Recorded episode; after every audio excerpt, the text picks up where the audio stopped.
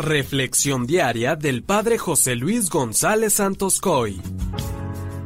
Estamos a unas semanas de terminar el año litúrgico y se nos comienza a preparar con ciertos textos que tienen por objetivo hacernos conscientes del encuentro con el Señor, el cual lo debemos preparar continuamente y de una manera responsable. Hoy escucharemos el Evangelio de Lucas 17 del 26 al 37, en el cual vemos esta insistente invitación a estar preparados para ese encuentro decisivo con el Señor. Es un texto largo y un poco repetitivo en su enseñanza, por lo cual hoy no lo citaré textualmente, pero en este texto evangélico se nos hace la advertencia de que la venida del Hijo del Hombre será inesperada y por tanto tenemos que estar preparados.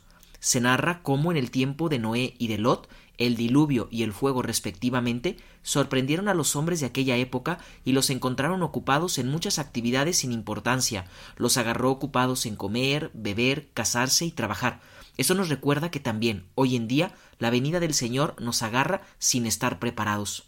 Esto nos recuerda que también hoy en día la venida del Señor nos puede agarrar sin estar preparados.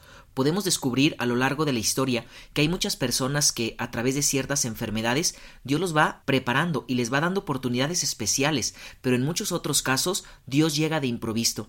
¿Cuántas personas mueren en enfrentamientos, en un accidente automovilístico, de un infarto fulminante, etcétera? Hermanos, la preparación debe ser en cada momento y en cada lugar en donde nos encontremos. Hay una frase muy interesante al final del Evangelio que viene a ser respuesta de Jesús a una pregunta que le fue planteada. Decía Entonces los discípulos le dijeron ¿Dónde sucederá eso, Señor?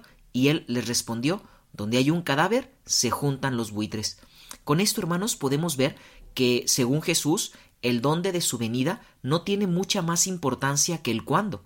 Con esa frase de donde hay un cadáver se juntan los buitres, nos está queriendo decir que donde se encuentra el hombre vendrá el juicio de Dios para cada uno.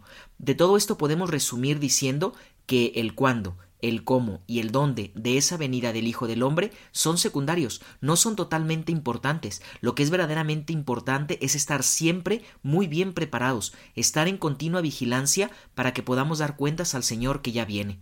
También debemos tener cuidado de que esta preparación no sea caótica o que nos lleve a vivir llenos de miedos y temores. Al contrario, nos debe llevar a vivir en la esperanza y en la vigilancia activa porque aunque venga la muerte, después de la muerte nos espera la vida eterna, una vida de eterna felicidad y esto nos debe llenar de esperanza y alegría.